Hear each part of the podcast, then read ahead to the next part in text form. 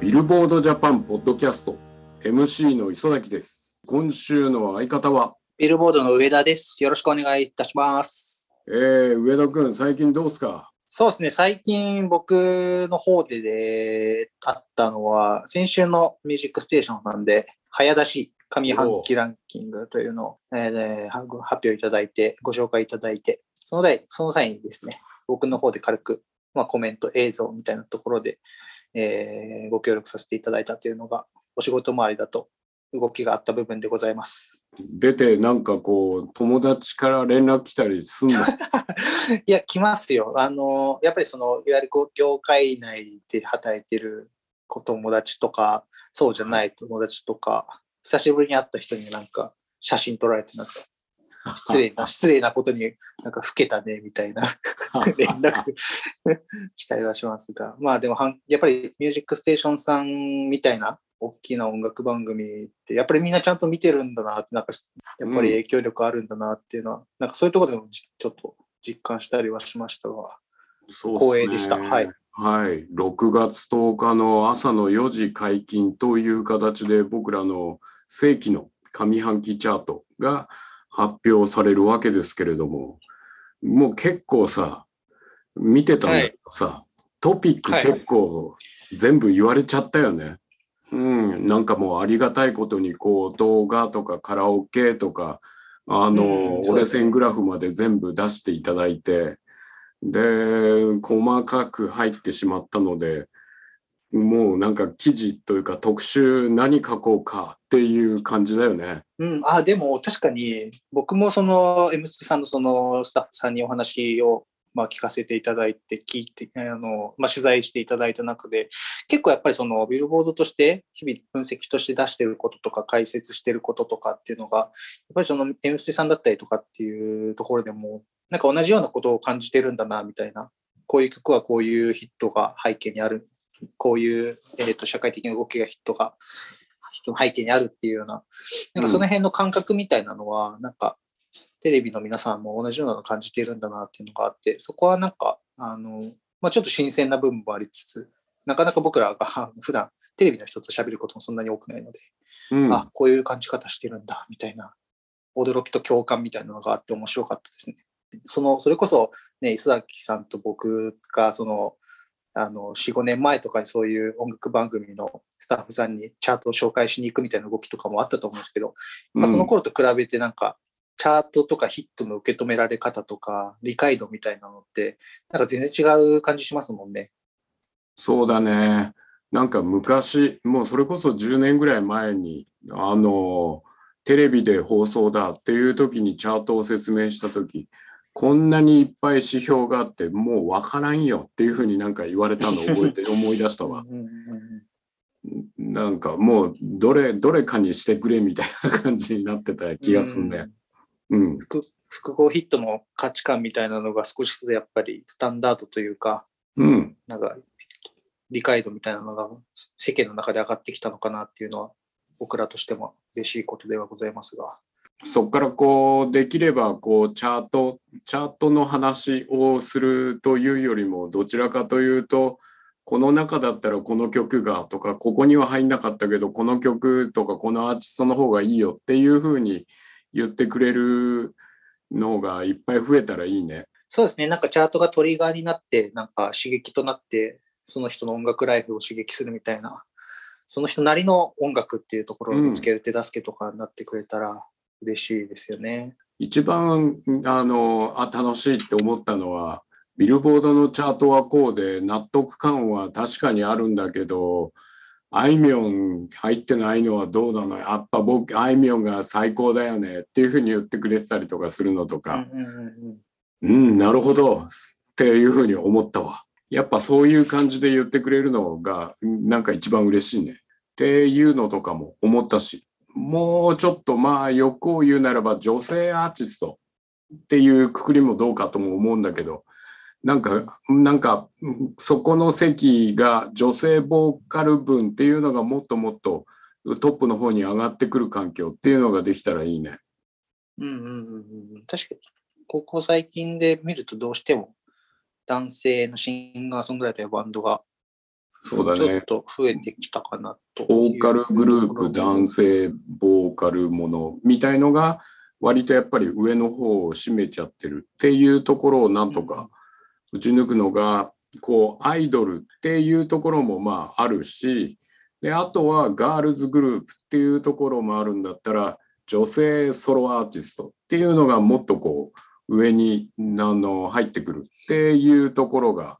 あったら、またチャートが面白くなるんじゃないかなって思いますね。そうですね、現状やっぱり Ado さんとかが入ってくる中で、やっぱ若い子は確かに育ってきているのは間違いないと思うので、うんどんどんチャートに入ってきて、いろんな人に聞かれてその結果としてチャートに入ってくるっていうのが、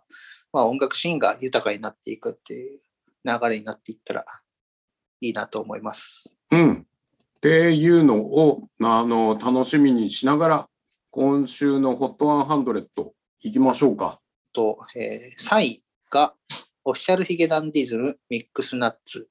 2位が米津玄師 M87。そして1位が平成ジャンプのエリアです。1位、平成ジャンプですね。渋い曲ですよね。が1位になりました。どうですか、この1、2、3見て。そうですね。でも平成ジャンプで言うと、えっと、このエリアって多分ミュージックビデオとかはまだ公開されたばっかとかなので、その辺が入ってないのかなと思いつつ、まあ、そのフィジカル発売集ということで、そこの強さが入ってきてると思うんですが、まあ、うん。過去のポッドキャストでもやっぱりそのジャニーズグループの映像の作り方のうまさだったりとか、あと平成ジャンプに関しては結構その楽曲の参加のクリエイター陣とかは結構その今っぽいアクチュアルなアーティストとかが結構増えてきてたりもするので、なんかそのデジタル方面の解禁されている領域に関しての動きみたいなのもちょっと今今後、次週以降どういうふうになっていくのかなっていうのはちょっと楽しみだったりしますね。そうだね、デジタル界隈のところに対して、あのジャニーズ系のアーティストって、えー、と去年の後半からあの、まあ、動画の解禁に対して積極的になっていってるし、TikTok とのあの連動に関してもものすごく積極的になっていて、まあ、なにわ男子が成功パターンだけど、その後もあのいっぱい、えー成功パターンを積み上げてきてるっていう感じになってるから、あのデジタル領域に関するジャニーズアーティストの攻め方っていうのが、どんどんどんどん確立されているので、その意味で言うと、今後があの楽しみになってくるっていうことかな。うんそうですね。今回のそのエリアっていう楽曲、表題曲は、ミュージックビデオが5月の27日に公開されていて、集計期間的に言うと、その今週のチャートの、まあ、後半ってことになるので、まあ、これからの伸び次第で動画も入ってくるだろうし、今回その、いわゆるちょっと 80s ポップっぽい、先ほどちょっと渋いっておっしゃってたところのノスタルジーみたいなのがありつつ、編曲が平成ジャンプの楽曲でも結構おなじみですが、ち辻村祐樹さんがいたりして、やっぱ勢いのあるクリエイターさんが参加しててっていうところで、なんかそういう若い才能とクロスオーバーして作る送り出していってる音楽っていうところが、平成ジャンプは果敢に挑戦してるなっていう印象、ここ数年強いので、はい、チャートアクションも楽しみだなと思ってます。あの米津さんは相変わらず強いですよっていう感じとすね。言いつつも、ミックスナッツかな、3位のヒゲダンのうんうんうん。ストリーミングが、あの1位でずっとストリーミング数を伸ばしてるんだよね。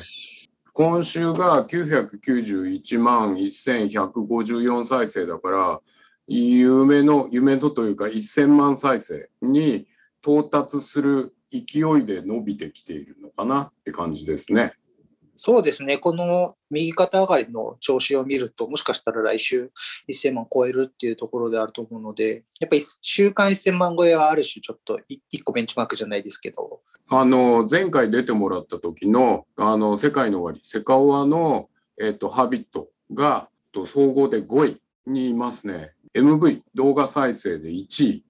うん。227万9989再生っていう数字ですストリーミング3位だね。ここも強いですね。あのね。言った通りロングヒットになってるっていう感じじゃない、そうですね、やっぱりその踊ってみたみたいなのがミームになって、それがやっぱちゃんとサブスクやダウンロードにデジタルのセールスだったりとか、接触楽曲の接触につながってるっていうのは、まあ、非常に美しいチャートアクションをなしているので、チャートを作る側としては、かなりウキウキしちゃう動きをしていますが、そうだね。テレビでもね、最近はちょ紹介される機会も増えて、そうだね。動画がくるあのトリガーになって、それがオーディオストリーミングに綺麗に跳ね返ってるっていうパターンで数字を着実に伸ばしてるのは、すごい注目すべき動きだなっていう感じですね。あとはあれですかね。あの、まあ、おっさん、おっさんつうか、時代遅れのロックンロールバンドですかね。桑田佳祐、フィーチャリング、ねはいはい。は言い方、桑田佳楽祐、フィーチャリング、佐野元春、世良正則、チャー、野口五郎のあのカップリングっていうことで、総合9位に初登場ですね。ラジオとダウンロードで1位。ラジオの強さっていうのが、そのこの世代のラジオフレンドリーなメンツっていうところもあるのかと思いつつ、ダウンロードもね、やっぱり高いっていうところで、本曲の本楽曲の収益の一部はセーブ・ザ・チルドレンに寄付されるということで、あの世界中の子どもたちの未来と命を守るっていうところのチャリティーソングなわけですけれどもすごいオーソドックスな本当にあの、うん。あえてのっていうことだと思うんですがあえてこういう感じであの本当にオーソドックスなフォークロンフォークロックを作ってみたっていうのはすごく逆に懐かしい聞こえ方は、うん。あのするのかなと。このトップ10の並びのところにあるこの曲っていうところの確かに時代遅れのロックンロールバンドというところを胸張って言ってる感じは、おっさんたちは勇ましくて嬉しいなって思うかな。うん、それでこれがやっぱり新しい曲として受け取られる若い世代っていう人からしたら、まあ、逆に新鮮だと思うので、なんかそこは、こう、サブスク時代ならではの多様性じゃないですけれども、やっぱりアメリカのチャートとか見てても、いまだにフォークとかアメリカーナって 根強いじゃないですか。うん、なので、なんかその辺も、その辺の感覚もありつつ、こう、用語書が本気を出してみたっていう、なんか本当に純粋なコラボレーションとしてもエキサイティングな作品に仕上がっているので、そうか。はアメリカでいうところのカントリーミュージック的な立ち位置に聞こえるのか？い、そうですよね。ここ最近はだからそういうアーティストも、てかまあ根強くやっぱチャートになんだかんだいるじゃないですか。ラップが強いとはいえ、そうだね。まあ、グラミーとかにもノミネートされたりとかするんで、うんやっぱり根強いそのカントリー、アメリカーナの人気っていうのがあると思うんで、なんかその感じと、この日本でおけるこういう人たちのフォークソング感っていうのが、うん、なんかちょっと似てるのかなっていう。もう私はあのオーソドックスでもうあえ,、はい。あえてなんだなっていうふうに逆に聞いてあの面白かったんですけれども、うん、はい、桑田さんと佐野さんが一緒なんだなとかですね。あ野口す野口五郎とチャーがギター対決してるんだなとかですね世良正則は「カムカム」以降う歌歌ですごいなとかですね。やっぱ聞こえてて。あの、はい、おっさんおっさん的にはすごい嬉しかったっていうおっさん大歓喜な作品でもありつつってことですね。はい、ダウンロードするよねっていうのが。サブスクじゃないってところもポイントですよね、きっとね、これは。そうねやっぱりいまだにあのなんつうんだろう楽曲というよりもアーティスト寄りのあのファンダムがある、えーところだと CD はもちろんだけどダウンロードデジタルでも所有志向が先に立つんだなっていうイメージが多いかな。でなおかつ地上波で、うん、と流れるで、まあ、出演するアーティストって割とやっぱり数字を持ってるアーティストイコール、えーとまあ、アーティスト起因のファンダムが割とやっぱり多いのでそうなるとあのテレビのところで動くのはダウンロードが先に動くんだなっていうのはやっぱり思うかなと「M ステ」の結果も見ながらなんか思ってました。っていうところでまあさっき言ってた女性アーティストものっていうとこだとやっぱりなんかあいみょんとか気になっちゃうんだけどあとはミレイが Walking in My Lane っていうのが総合25位に初登場してたりしてきています。で、ここら辺がもうちょっとなんかストリーミングとかでなんか跳ねていく展開になったらいいかなと思ったり、あとは生田リラが本人作詞作曲のスパークルがえっと、43位にいたり、もうちょいこうグイッと上がってほしいかなって思いますね。二人がさんはファーストテイクが出ての、えーチャートアクションの活性化だと思うんですけども、2回目の出演が多分もうアナウンスされてるのかな？っていうところもあるので、そっちの方も楽しみですね。あの、ここら辺の動きが、まあ、あの、もっとこう、あの、上の方に押し上げる流れっていうのができていったら面白いかなと思います。えー続いて、えー今週のホットアルバムス、お願いします。はい、えーホットアルバムス第3位が 80s Beyond Zero、えー2位が Man with a Mission の Break and Cross the Walls 2、そして1位が JO1 の絆です。JO1 絆、ダウンロードと CD、両方とも1位という形になって、まあ、つまりは完全勝利ということで総合首位ですね。CD セールスが、えー、と30万飛んで410枚で1位。で、ダウンロードが1929ダウンロードで1位という感じになっていて、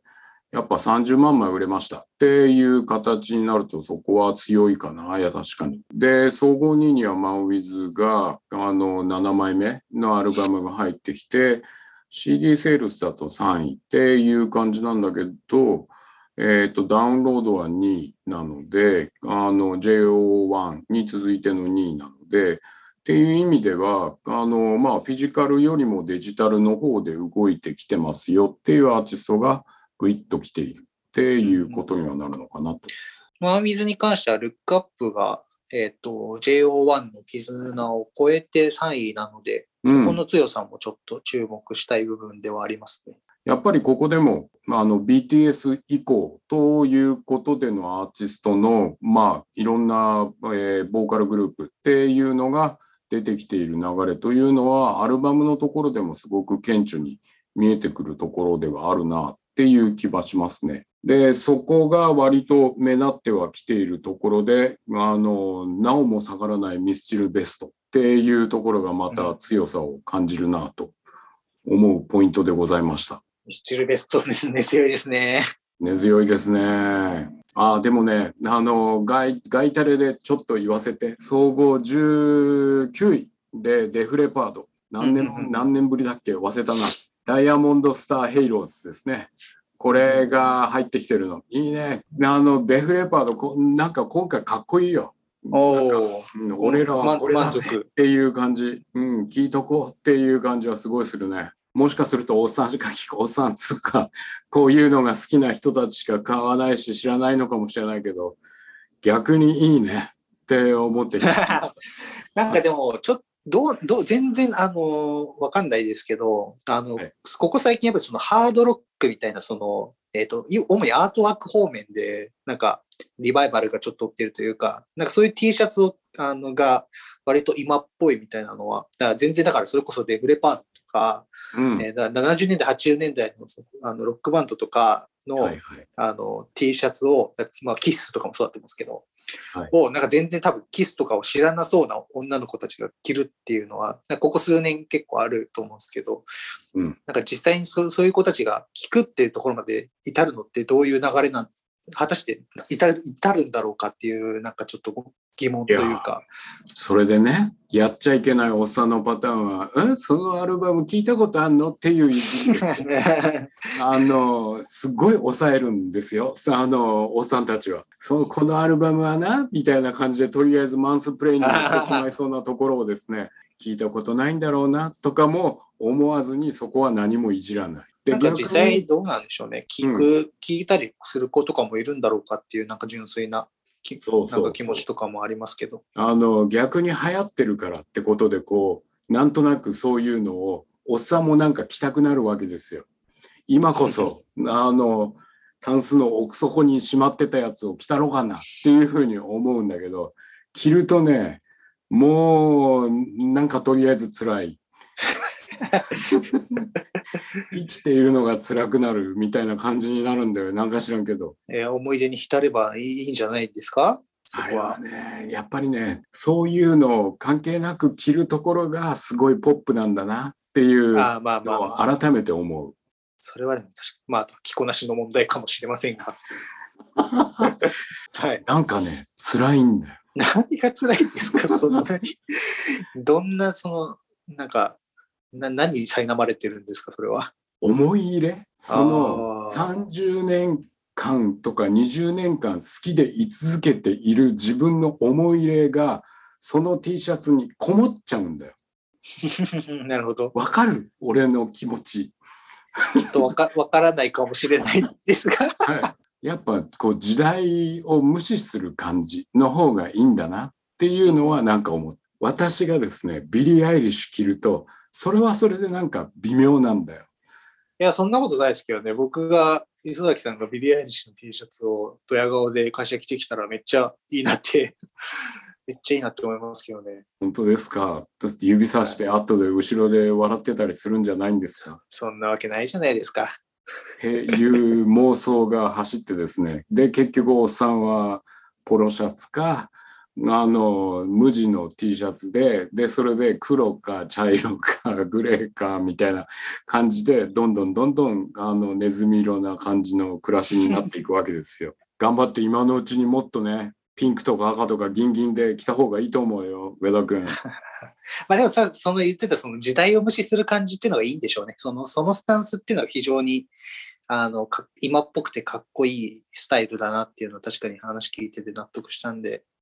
なんかその、お磯崎さんが言ってたその思い入れがあってのバンティーっていう生き方ももちろんそのファン、ファン心理としてあるかなと思いつつ、なんかそうじゃない、本当に軽い気持ちで、時代もジャンルもかん全然関係ないよみたいな感じで、その音楽と触れるっていう、たなんか、あり方みたいなのは非常になんかいい、いいいい空空気だなっていうふうには感じるので。あの、い、きなり真面目な話に戻るならば、あの、ストリーミングが、あの、新しい曲も古い曲も、それこそ TikTok もそうだけど、そういった形で、あの、新しい曲、古い曲、全部関係なく、あの、今面白い曲みたいな感じで聴いてる感じっていうのは、すごく正しいなって思うんだよね。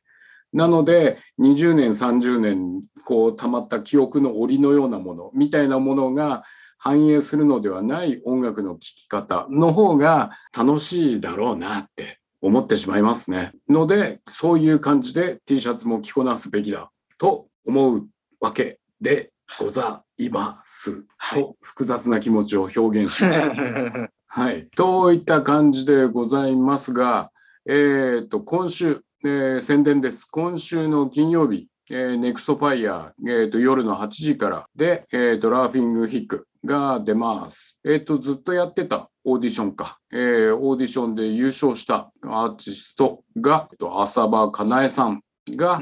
えーオープニングアクトとして出演される。という形になってます。なので、えー浅場さんオンステージ、それから、えー TikTok のチャートを発表して、で、それからまたライブっていう盛りだくさんの内容になってますので、ぜひ TikTok ライブ無無償なので、えーと、ビルボードジャパンアカウントでお楽しみいただければと思います。はい。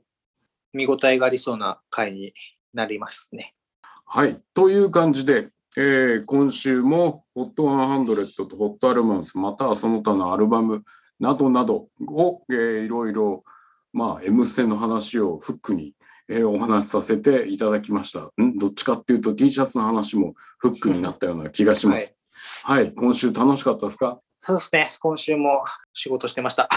はい。明日はどんな T シャツ着るのかな？明日はじゃあ、バンティー来てご飯でも食べに行こうかなと。実家からあの一応、バンティー周りはいろいろと持ってきてはいるんで、タンスの中でも売ってるんですけど、なかなかやっぱ捨てれないじゃないですか。そうだね。はい。なんで、たまには来てあげないとかわいそうかなと思うんで。はい。はい、えー今週も聞いていただいてありがとうございました。えー来週も楽しみにしていただければと思います。では、さようなら。